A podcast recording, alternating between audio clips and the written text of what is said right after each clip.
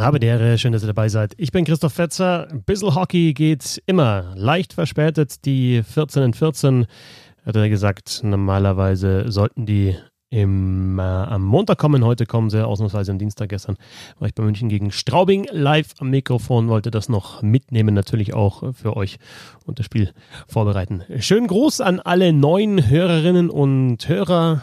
Vielleicht habt ihr schon den Roundtable mitbekommen und die NHL-Show. Das sind also die 14 in 14. Jeden Montag oder anfangs der Woche neu. 14 DL-Teams haben wir. Jedes DL-Team wird mit einer Minute ausführlich beleuchtet und das Ganze gibt dann 14 in 14, 14 DL-Teams in 14 Minuten. Crowdfunding sollte mittlerweile auch bekannt sein. Ich sag's gerne wieder. Stehplatz schon ab einem Euro bei Steady, www.steady.de slash bisselhockey oder natürlich auch die Möglichkeit über paypal.me support bisselhockey oder auch über Direktüberweisung und einen Dauerauftrag. Wenn ihr das Projekt weiter unterstützen wollt, und weiterhin ja, regelmäßig Podcasts bekommen wollt, denn wir planen schon den nächsten Roundtable, wo wir so ein bisschen ja, übergeordnet über die DEL sprechen, ein bisschen ausführlicher auch über die NHL, was sich halt tut und auch eine schöne Game Show mit dabei haben. Und dann gibt es natürlich die NHL-Show. Wir planen das tatsächlich wöchentlich und es sieht aktuell ganz gut aus, dass wir das auch so hinbekommen, eben einmal in der Woche über die beste Liga der Welt zu sprechen. Jetzt äh, sprechen wir über die zweitbeste Liga der Welt. Und das ist die DL mit 14 in 14 und wir fangen heute an im Süden. Da sind die Adler Mannheim auf Platz 1. Da kriegst du ein bisschen mit. Also ganz zufrieden ist man vielleicht unter den Fans nicht, aber das ist die einzige Mannschaft mit unter zwei Gegentoren pro Spiel und man hat auch über zwei Punkte pro Spiel äh, geholt. 25 zu 15 Tore aus den ersten acht Partien. Zuletzt zwar eine Niederlage 1 zu 3 gegen die Schwenninger Wild Wings, aber dann auch wieder ein Sieg 3 zu 2 bei den Nürnberg Ice Tigers. Sind alles knappe Ergebnisse. Also es hat da jetzt noch, noch äh, kein Spiel gegeben, in dem die Adler den Gegner richtig weggeschossen haben, aber sie gewinnen halt auch die engen Partien. Zuletzt wieder gegen Nürnberg, gegen Schwenningen hat es nicht gepasst. Da waren auch ein paar Fehler dabei bei Gegentoren. Ähm, und man muss auch sagen, dass sie da wieder mal, in dem Fall was Brückmann, ein bisschen alleine gelassen haben, 5 gegen 3 eine längere ungenutzt gelassen haben. Also waren mehr Möglichkeiten da. Dafür haben sie dann Sieg gegen ähm, Nürnberg geholt. Gut für Mannheim natürlich, dass Plachter nicht schlimmer verletzt ist. Nach dem Check von Roback, das sah erst nach einer schlimmeren Schulterverletzung aus, ist es nicht. Und gute Nachricht auch, das Trio Groß Belligrims Alavara hat bis 2024 verlängert. Zweiter München im Süden habe ich gestern gesehen gegen Straubing beim Comeback von Austinbergen. Das ist sicherlich wichtig, dass sie den wieder zwischen den Pfosten haben. Fiesinger und Reich, also ein bisschen wechselhaft in den äh, Leistungen. Gogola Kostila Mauer finde ich gestern extrem stark. Eine unglaublich schnelle Reihe, die auch wirklich hart vorcheckt. Also richtig, richtig gut und in der Offensive München ja wirklich auch weiterhin tief besetzt. Wenn jetzt da noch äh, Daubner, äh, Peterka, der jetzt auf, unauffällig war gestern und Schütz eben noch besser äh, harmonieren, dann, dann sieht das sehr, sehr gut aus. Frage, ob sich Abelshauser wieder schlimmer verletzt hat, denn der musste gestern runter mit einer Knieverletzung. Daubner spielte dann wieder Verteidiger, also hinten sind sie nicht ganz so tief besetzt, die Münchner, weil sie auch halt einfach verletzte Spieler haben. Und dann haben wir natürlich jetzt nicht nur das 6 zu 2 gegen Straubing gehabt, sondern davor 6 zu 4 gegen Schwenningen, 5 zu 6 gegen Augsburg. Sprich also in diesen drei Partien 17 Tore. Die Offensive, die läuft äh, richtig heiß.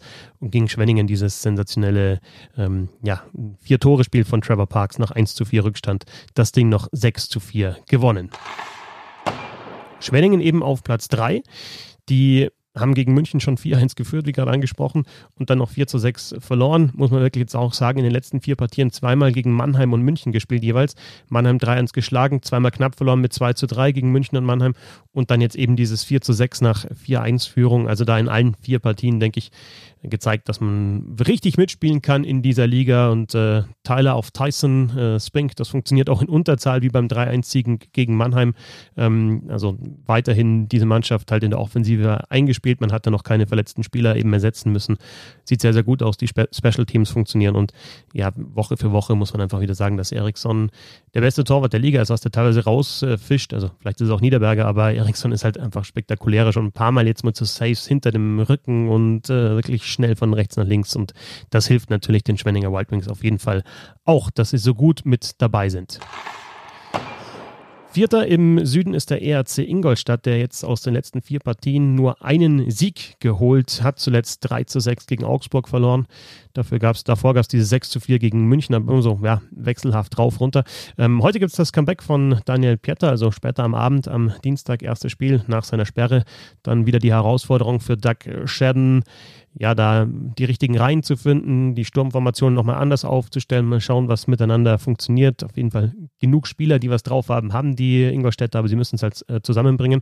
Ähm, entscheidende Phase jetzt sicherlich, äh, sie spielen gegen Schwenningen eben heute Abend und dann in München und in Mannheim, also gegen die drei Teams äh, vor ihnen in der Tabelle. Ich finde es sehr bemerkenswert, dass David Elsen in der Eishockey News äh, offen gesprochen hat, dass er überhaupt nicht zufrieden ist mit seiner Leistung. Er sagt, er ist aktuell der, der schlechteste in der Mannschaft. Das ist ja einer, der, wenn es richtig läuft, dann schwebt er auf, äh, auf Wolke 7 und wenn es nicht läuft, dann, dann zerfrisst ihn das irgendwie und aktuell ist er wohl eher in dieser Phase drin.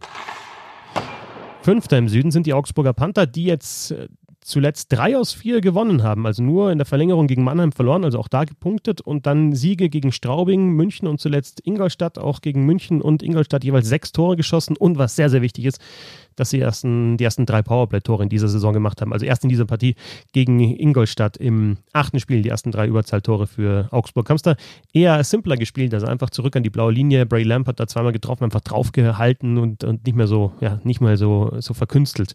Ähm, die spielen weiter ohne Olli, Olli Roy, aber ähm, äh, Markus Keller macht das momentan äh, sehr, sehr gut. Und dann muss man natürlich auch noch dieses äh, Spiel gegen München ähm, ansprechen, als sie das zweite Dritt mit 5-1 gewonnen haben. Da unter anderem auch vier Assists von Samir Gabutli, dem Youngster, bei diesen fünf Toren im zweiten Drittel, viermal er als Vorlagengeber beteiligt, zwar dreimal mit einem zweiten Assist, aber auch einmal direkter Assist auf LeBlanc. Und das erste DL-Tor von Danny Christ hat es auch gegeben. Spencer Abbott hat ja davor schon getroffen.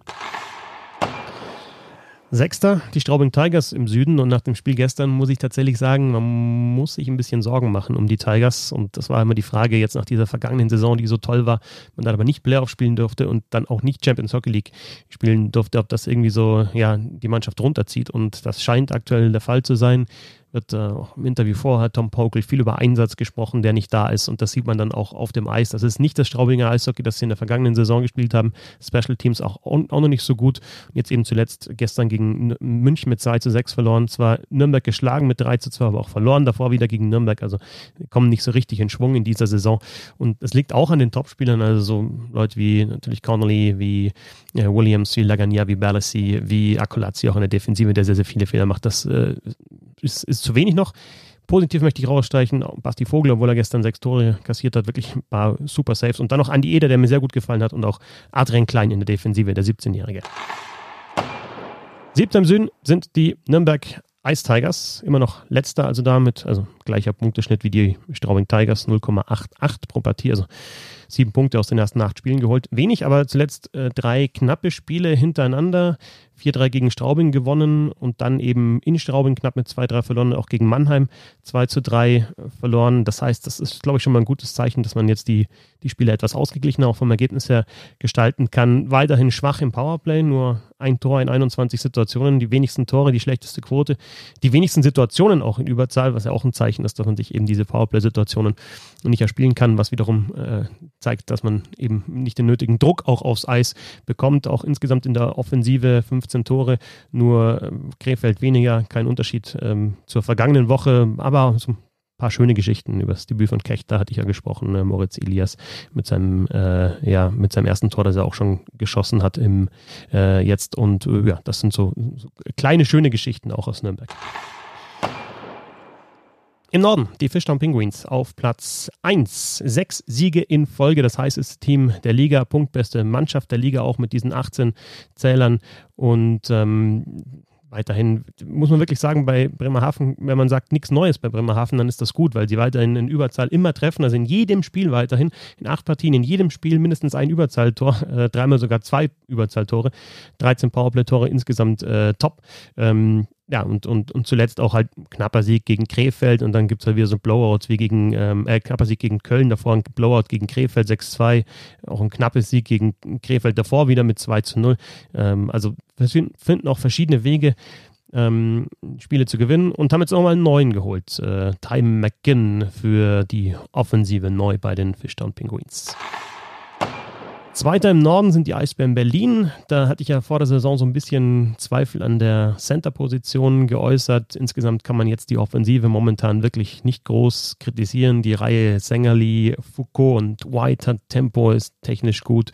Ähm, die, sie, sie, gewinnen ihre Partien, sie, sie machen auch Tore, also zuletzt 5-0 gegen Köln, 4-5 nach Verlängerung gegen Düsseldorf, als man ja schon 3-0 und 4-2 vorne war. Ähm, 5-2 jetzt zuletzt in Krefeld gewonnen, da schon noch 11 Sekunden das 1-0 von Foucault. Muss man weiter beobachten, die Center-Position, glaube ich, wenn sie dann eben auf die richtig starken Mannschaften öfter auch treffen, auch Duelle gegen Bremerhaven, kann man sich da mal genauer anschauen, wie sie da aufgestellt sind, eben auf Center. Und ja, eine Geschichte natürlich noch Leon Gawanke, der zurück in die AHL geht zu den Manitoba Moose, hatte sich so ein bisschen natürlich angedeutet oder hatte man vermutet, jetzt ist es Sicherheit und dann ja, muss man halt auch in Überzahl schauen. Die, die Jungs von, äh, von Hauptstadt Eishockey, also Flo, ähm, hat da ja ähm, Ryan McKiernan seinen Gawanke der Woche gegeben. Also da gibt es jetzt andere Verteidiger, die eben da in die Bresche springen müssen. Dritter, die Esel und Roosters im Norden, das Team, an dem sich die Geister scheiden. Ist das jetzt einfach nur ein Höhenflug, weil die, die Schussstatistiken einfach so schlecht sind und sie selber nur so, äh, so eine gute Schussquote haben und halt die Chancen nutzen und schnell umschalten und nur verteidigen und, und dreckig spielen? Und, und ist das überhaupt ähm, was, was ich, was ich halten kann. Um, ist, es, ist es überhaupt legitim, so Eishockey zu spielen? Ist es, ähm, ist, es, äh, ist es fies gegenüber den Gegnern? Also jetzt sind wir halt schon neun Spiele drin und sie haben äh, fast zwei Punkte pro Partie geholt und äh, die Reihe mit äh, Bailey, Whitney, Grenier Zweiter, dritter und vierter der Scorerliste funktioniert immer noch. Und jetzt haben sie noch einen Spieler geholt mit äh, Joel Lowry, Bruder von Adam Lowry, der in der Offensive spielen wird, die dann nochmal tiefer wird. Und äh, ja, so ein Taro Jensch gefällt mir sehr, sehr gut. Nachdem Gawanke jetzt weg ist, äh, ist das jetzt, denke ich, so der Frontrunner auf den Rookie des Jahres. Super Coast-to-Coast-Tor und dann der entscheidende Penalty auch Peter Forsberg-mäßig gegen die Kölner Haie. Acht Punkte in neun Spielen für Taro Jensch. Auf vier im Norden ist die Düsseldorfer EG und ich glaube da zwei Spiele mit ähm, mit, mit, mit ein paar positiven äh, Dingen, die Harold Kreis auch mitnimmt, weil zuletzt 3-1 gegen Iserlohn und 2-1 nach Verlängerung in Wolfsburg. Unglaublich, dass Düsseldorf überhaupt solche Ergebnisse äh, spielen kann, nachdem sie vorher 6-5, 5-4, 4-5, 6-3, also wirklich wilde Ergebnisse hatten aber jetzt auch die knappen Spiele und auch mit weniger äh, Toren insgesamt äh, gewonnen. Powerplay zuletzt etwas abgekühlt, aber dafür das Penalty Killing, das ja am Anfang, Penalty Killing, das am Anfang ja eher schlecht war oder sehr schlecht war, etwas besser äh, geworden. Fischbuch immer noch Topscorer, haben wir im Roundtable ja besprochen, was das für ein überragender Spieler ist. Wenn ihr das noch nicht gehört habt, dann macht das da, wird er ausführlich äh, gewürdigt. Und ja, die knappen Spiele gewinnen sie. In acht Partien fünfmal Overtime oder Shootout vier von diesen fünf Spielen, die mit einem Tor eben entschieden wurden, gewonnen. Das sind äh, vier Extrapunkte, die man sich holt und die wichtig sind. Fünfter sind die Kölner Haie. Ich habe im Süden über die Straubing Tigers äh, gesprochen, wo man sich äh, Sorgen machen kann. Im Norden sind das, denke ich, die, die Haie. Mit vier Niederlagen in Folge nur einen Punkt in dieser Phase geholt. Insgesamt 33 Gegentore, nur Krefeld hat mehr. Sehr schlechtes Penalty Killing zuletzt. Also in den vergangenen beiden Spielen hat sechs Gegentore gegeben in Unterzahl gegen Bremerhaven und gegen Iserlohn. Äh, Torwartleistungen bis jetzt von beiden, von Foggy und von Weizmann noch nicht so gut. Liegt aber auch daran, dass die oft alleine gelassen werden und dass die Kölner Haie echt äh, viele Fehler machen in der Defensive. Also nachdem das zum Start auch wirklich gut aussah, mit, mit, mit ein paar Siegen, zuletzt eben dann diese vier Niederlagen in Folge. Man kriegt immer vier, fünf, sechs Gegentore einfach zu viel. Und in der Offensive, äh, Matsumoto ja super gestartet, sechs Tore in den ersten vier Partien, zuletzt dann nur noch ein Tor in vier Partien. Und man ist jetzt eben ja, überholt worden von der Düsseldorfer IG, die momentan so einen besseren Lauf hat, auf jeden Fall als die Kölner Haie. Sechster im Norden die Grizzlies Wolfsburg. Zwei knappe Niederlagen und dann noch eine weitere dazu zuletzt, also drei Niederlagen in Folge. Ähm, jeweils 1 zu 2 nach Verlängerung gegen Iserlohn und Düsseldorf zuletzt verloren. Das heißt, da fehlt die Offensive. Ähm, zuletzt das Powerplay überhaupt nicht gut. Sie haben insgesamt die meisten Überzahlsituationen der Liga, aber die Quote ist nicht gut genug. Also sie machen zu wenig draus. Sie holen die Strafen schon raus. Ich habe vorher bei Nürnberg drüber gesprochen. Du musst natürlich auch die Scheibe haben und Gas geben, um Strafen rauszuholen. Das gelingt Wolfsburg, aber sie nutzen eben die Straßen, äh, Strafen nicht. Und äh, bei den drei Niederlagen zuletzt jetzt äh, in Überzahl 0 von 11 äh, gewesen. Heißt also zu wenig. Schön ist aus Wolfsburger Sicht, dass äh, Yannick Möser nach seiner Herzmuskelentzündung jetzt schon wieder trainiert hat. Und ja, dann verfolgen wir weiter, wie das auch mit Pat Cortina weitergeht. Dann habe ich jetzt schon mehrmals gelesen, dass der schon ein bisschen angezählt ist und ja, anscheinend äh, sein Stil einfach noch nicht so wirklich umgesetzt wird auf dem Eis von den Spielern.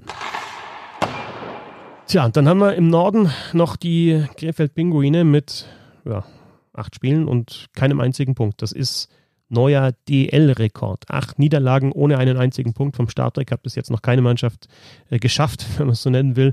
Eigentlich nur zweimal so, so wirklich eine Chance auf den Sieg gehabt. 2 zu 3 gegen Iserlohn war dabei und 0 zu 2 gegen Bremerhaven, als man auch gute Chancen hatte. Zuletzt wieder ja, deutliche Niederlagen in Bremerhaven mit 2 zu 6 verloren gegen die Eisbären Berlin mit 2 zu 5. Da war man schon nach 11 Sekunden 0 zu 1 hinten. Tor durch den Ex-Krefelder, also kurz, Ex-Kurz-Krefelder, so kann man es vielleicht sagen, Chris Foucault. Ja, und äh, auch in Krefeld gibt es nicht so viel Neues. Äh, erster in, im Norden ist Bremerhaven, da gibt es nicht viel Neues. Das ist gut für Bremerhaven.